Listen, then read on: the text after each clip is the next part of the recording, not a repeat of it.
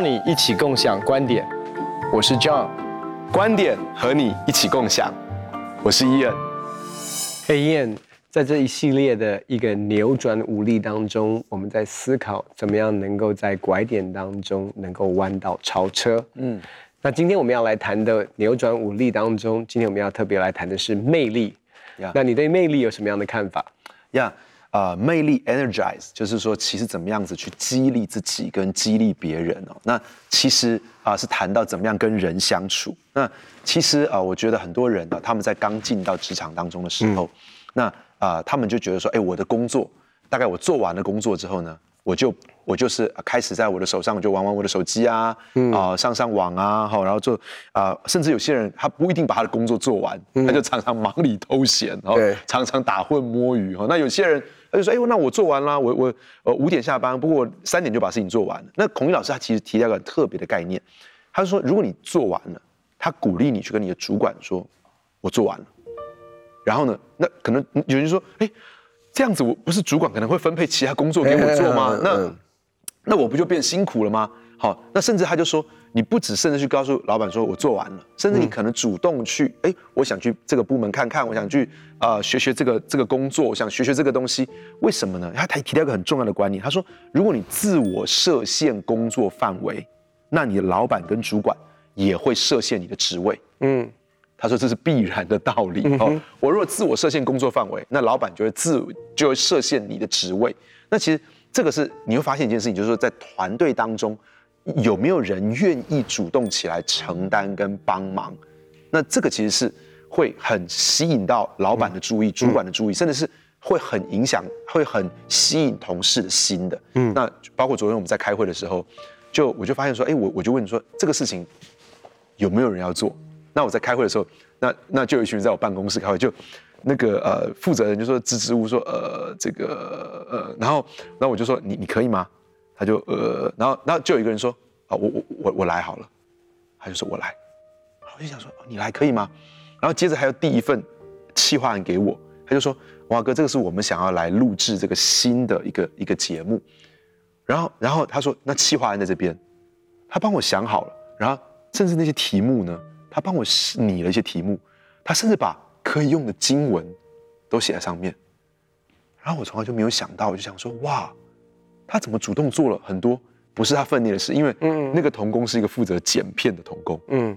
可是他竟然企划的工作，他竟然去做了企划的工作，他甚至帮我想了，我我我还开玩笑说，我们可以邀他来共享观点，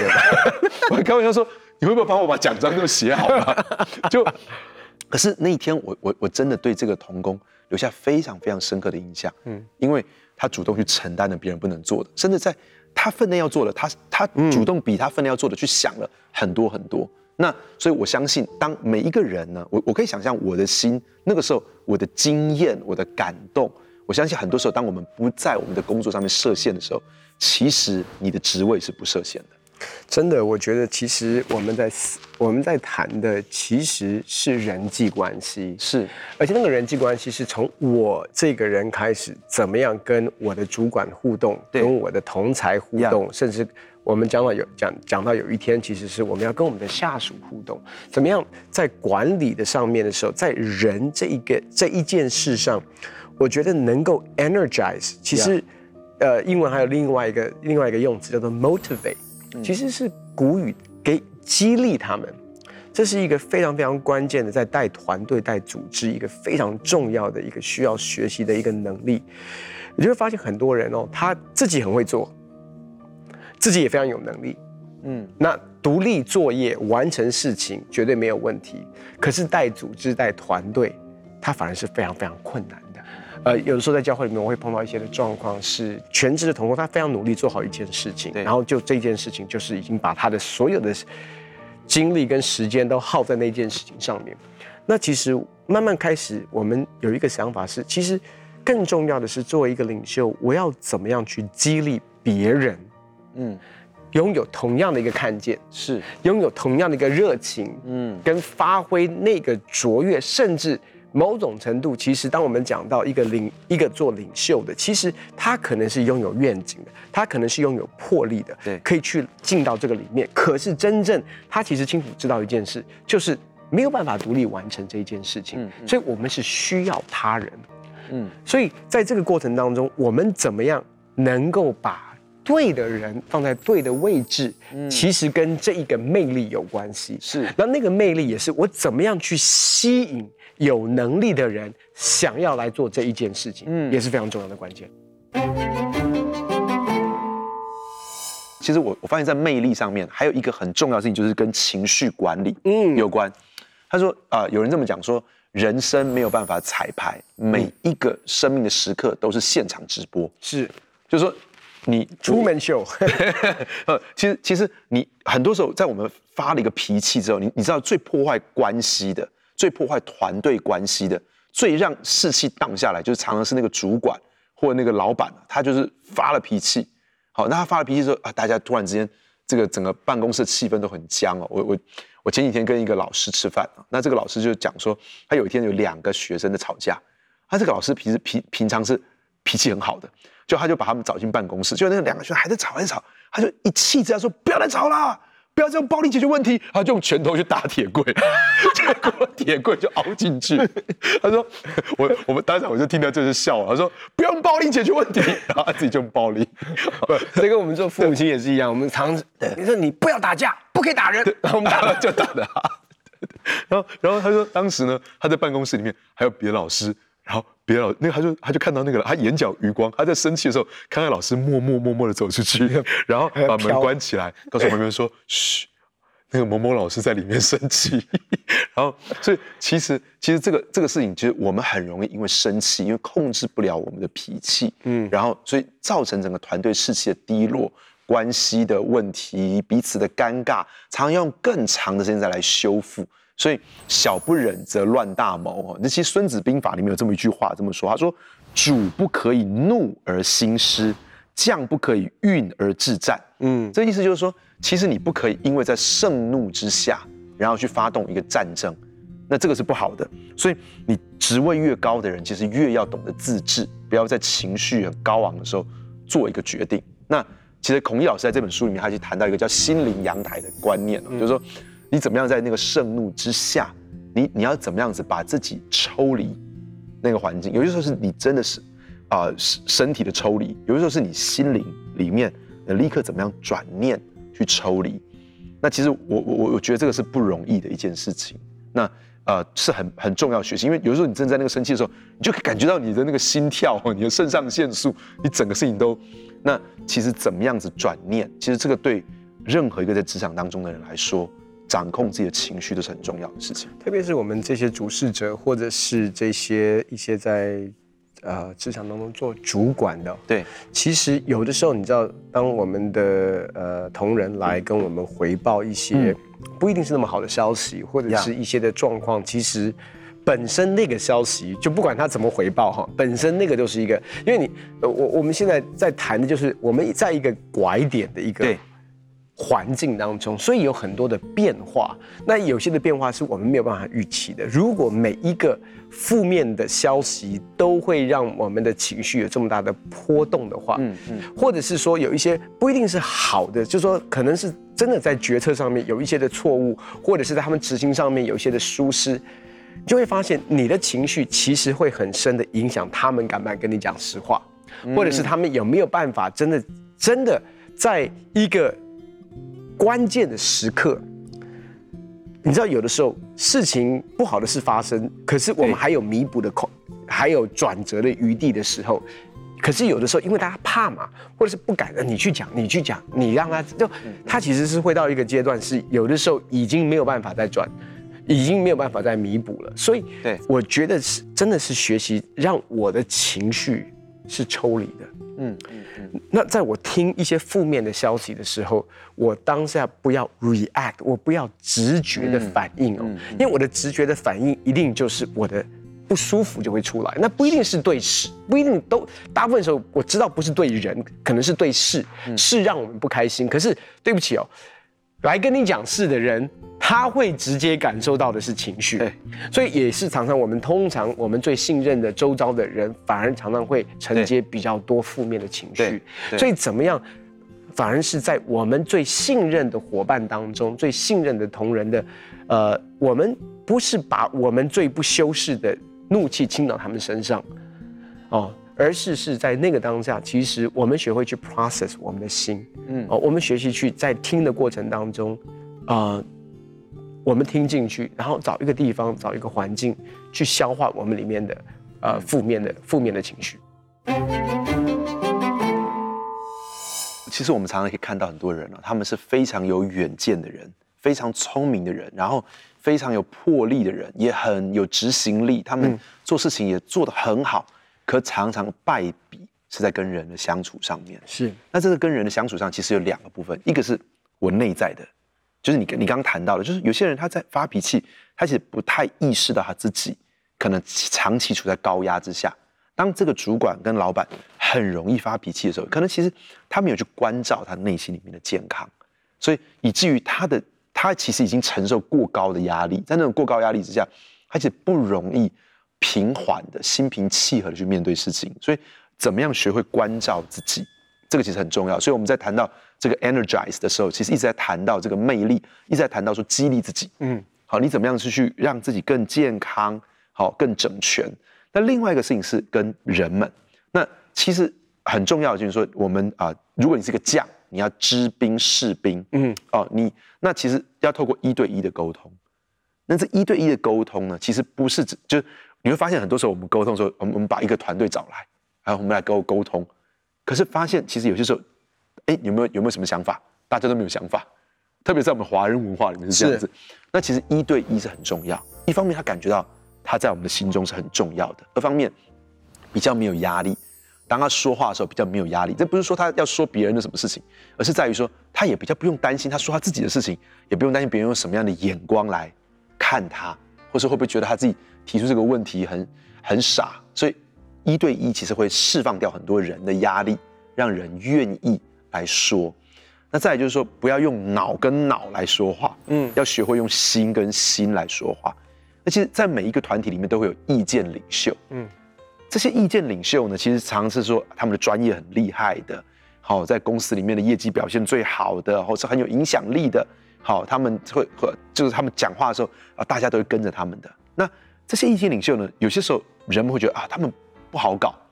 可其实你会常常发现说，在拐点的时候会帮助你的，常常是这些意见领袖，嗯，常常会帮助你在拐点上面突破的，可能不是那种。不见得一定是那种，呃，这孔毅老师说，不见得一定是那种平常就很顺、很顺从的、很听话的，因为本来他就是一直都是很跟着方向走的。那常常就发现说，在拐点突破的时候，孔毅老师的经验是，常常是这些意见领袖，他们能够成为你很大的助力。所以你怎么样子去了解他们，去认识他们，去倾听他们，好，然后让他们感觉到他们是有舞台的。其实这个是很重要的。那。在孔老师谈到两个事情，一个是权威式的管理，嗯，一个是啊呃一个是感召式的管理，嗯，那其实这两个是很重要。那么权威式的管理基本上是利己的，他用威胁、用利诱，想办法尽量的压榨员工，短期都会很有效，可长期呢就没有效。好，那甚至会有反效果。所以它通常是用在这种知识或是文化比较不这么高的，他必须用这种。非常权威式的、高压式的来领导，嗯，可是感召式的领导是怎么样的？它是利他的，嗯，所以它是让人们自愿、愿意来跟随你的。那所以其实这个是长、短期看起来不是这么快速，可长期深远，它就是会建立整个组织的文化，建立一个非常健康的氛围。所以这个感召式的领导是更好的。我我觉得我自己有一个很深的学习哦，其实很大概差不多呃。大概已经七八年前，嗯嗯，我在思想我的领导力的时候，其实有一些东西，我觉得主要我放下来的东西，或者是要修正的，其中一个就是我的脾气。那其实我觉得你脾气很好。其实你跟我互动，你会觉得我脾气很好，但是其实跟我在那个时候跟跟在我身边的同工，特别是最亲的，包括。For Jesus 的一些的主管或者生命培训学院的一些核心的老师哦，其实，在会议当中，有些时候他们或者跟我互动的时候，因为我的直觉反应有的时候就会不耐烦，就觉得说，就是有一些这种会会会有这种情绪出来。那那我是一个情绪来情绪走会很情绪来得快，情绪走的也很快。那所以我其实如果发脾气，通常会看见我发脾气，大概在我身边最 close，包括我的家人，那我都会事后道歉。就是我是一个非常愿意道歉的人，所以我如果今天在一些的互动当中，其实我觉得这个情绪是错的，然后让对方不舒服的话，我其实都会简讯或者用各种方式，我跟他说对不起。所以那时候主跟我说，嗯，呃，这个东西我要你放下。我说可是主，我都愿意道歉的。我我其实是我我很谦卑，我愿意我跟主跟主主我很谦卑，我愿意道歉。然后然后主角跟我讲说，啊，你如果不发脾气的话，你就根本不需要道歉。嗯，所以我就会很刻意的去想，在我每一次跟他们的互动当中，其实我以前就是我就是允许我自己发脾气，因为我觉得反正我会道歉，反正我觉得 OK 啊，我情绪来，我就是来得快，我也去得快，没关系，我就是允许我自己在这个不爽的里面的一个。情绪的宣泄，或者是我自己里面不舒服，或者对事情，我说我都，那我他们我都会跟他们讲，我对事不对人，对事不对人。嗯，可是有一些东西其实是这样，我们在这样的一个拐点的环境当中，其实不需要再加一些其他的元素，特别是在我们处理魅力的事情上面。对，在魅力上面，我们讲的是人际关系。其实你几次的爆炸，坦白讲，那个信任感。或者是关系就受到亏损，嗯嗯。那另外，我我们当我们讲到一个利他的一个组织，其实某种程度我们需要学习成全别人。我们怎么样成为别人的伯乐？是是。好，那其实，在书里面也讲到说，我们怎么样先做自己的伯乐，允许我们自己在一个在一些。对我们生命当中是对我们的事业、对我们的专业有帮助的关系的里面，那另外一个，其实我们怎么样？当我们做主管的时候，成为我们下面的伯乐。那一个很重要的，其实就是透过一个一对一的沟通。为什么？因为真的只有在一对一的沟通当中，你的员工、你的下属，他才会知道一件事，就是你在乎他。Yeah, 你认识他，是你愿意来聆听。其实，当我们讲到魅力的时候，其实我们讲到的是 people skill，就是人际关系的能力。嗯、当我们讲到在处理人的事情上面，有一个东西是最宝贵的，就是愿意花时间。是，那那个花时间不是大家一起来，好，你们有什么想法？什么想法？什么想法？哎，你们需要知道什么？我跟你们讲，那个是什么？一对一的时间其实是最宝贵的.也是。员工会最珍惜的，因为他知道你不需要花这个时间。当你一次找这个团队来说，其实，在你心中想的是效率，嗯，我想要一次解决这个问题。可是当啊，你我们一对一的时候，这个人就感觉到你不是只是要解决一个问题，你是关心我这个人。那我觉得这个是很很重要一件事情。其实，我觉得我很欣赏你刚刚这么坦诚的分享啊，你你你在这个脾气当中挣扎。其实，我想每一个在领导者。或是每一个求好心切的人，哈，我也是一样，我们都在学习这个功课。那我就会发现一件事情，就有有的时候我们我们去道歉，好，那人们可能接受我们的道歉，可是我我有这种经历，就是说，哎，我我我甚至道歉不是只有一次哈，就是对同一个错误，可能道歉两三次。那你会发现这个人呢，他他是接受你的道歉，他也不一定生你的气，可他不敢再靠近你。嗯，是，所以说他就他就保持一个距离，因为他觉得哇，这个这个我我之后被这个。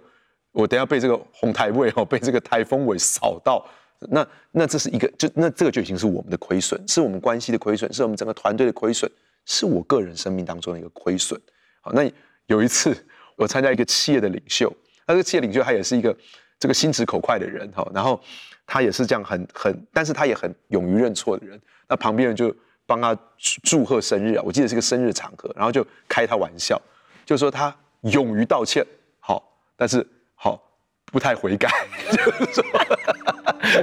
他他他很勇于道歉哦，可是很少悔改哦。那那其实这个这个是我们每一个领导者真正的一个很重要的功课。盖洛普研究哈有做过一个调查，他说百分之六十五离职的人，他其实是为了离开他的老板。嗯，那那其实我我觉得这是一个很大的亏损。其实孔毅老师讲一句话让我最印象最深刻，他说利他就是最好的利己。嗯。嗯，其实每一次当我们乐，我们我们把爱给出去，把关怀给出去，我们去成全别人，我们为别人，呃，好像搭了一个舞台。那其其实我们我们去帮助人家圆梦，这反正在在利他的过程当中，这个团队其实慢慢就被建立起来。嗯，他说，在一个失败的团队当中，没有人是赢家。嗯，在我我觉得在企业当中也是如此，在职场当中也是如此。大概在十多年前哦，在我的生日的时候，有一位我很好的朋友，他送给我一本书，那本书叫做《Dream Manager》。他其实、嗯、呃，《Dream Manager》我他其实讲到的，我们每一位主管或者是每一位上司，其实你都是你下属的 Dream Manager。嗯，最好可以激励你的员工的方式是，你知道他的梦想是什么。嗯、我我讲的不一定是跟事业有关系哦是说你可以激励他，而且我们不是用一套方式去激励人。是，那很多人过去我们可能从人的一个行为动力的角度来讲，那我们觉得说啊，那是不是金钱？其实大部分的人不一定是 motivated by money，或者是说我给他加薪，嗯、他其实那个薪水代表的是他可以追求的那个梦想。嗯，那那你要知道，我觉得其实当我们怎么样成为一个人的伯乐？就是你认识他，你知道他的梦想是什么。那我成为你的梦想的管理者，因为你现在在我的团队的里面，所以你的梦想不是你一个人在追求，而是我有份可以参与在完成你的梦想，跟你一起完成梦想的这个阶段。那我要告诉你，你带的员工，你就会带到他的心。Amen。我我我我非常欣赏这个事情，就是说。孔毅老师他谈到一个概念，我就好喜欢这个事情。其实对不管牧者也好，对一个企业的负责人也好，对一个上司主管都很重要。他说，其实有一个叫人才管理体系，一个叫人才培育体系。嗯，人才管理永远管的是现在的绩效，可是人才培育管的永远是未来的潜力。所以其实我们要看见的永远是我们今天有谈到说，我们为什么去管理我们的情绪。我们为什么愿意去跟人一对一谈话？我们愿意跟他心对心，因为其实我们所看见的永远都不是只是这个人现在的表现，我们还看见在他里面的潜能，他未来无限的可能性。